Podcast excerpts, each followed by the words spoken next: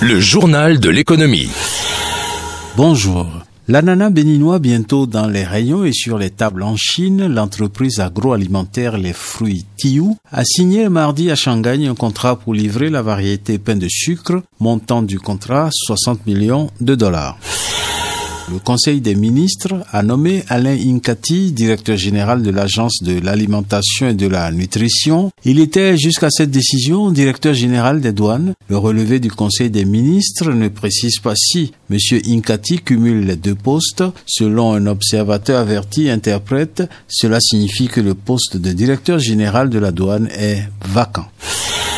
Hier 8 novembre, cela faisait exactement un an que la compagnie aérienne privée française Corsair a inauguré son premier vol Cotonou-Paris-Orly. La compagnie effectue aujourd'hui quatre rotations par semaine. Lundi et vendredi au départ de Cotonou, les vols sont directs. Mercredi et dimanche, les avions de Corsair passent par Bamako.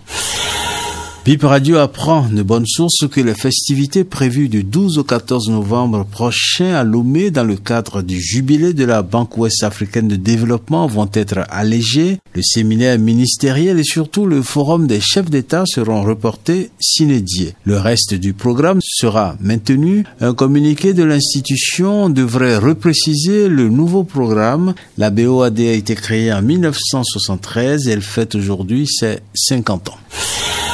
Agenda, la directrice générale de la Caisse de dépôt et de consignation du Bénin est l'invitée de American Business Club Bénin le 27 novembre prochain. Elle devra présenter la Caisse de dépôt et de consignation du Bénin, ses projets, son avenir. Marise Lokosu dirige la Caisse de dépôt depuis juillet 2023. Fin de ce journal de l'économie. Merci de l'avoir suivi.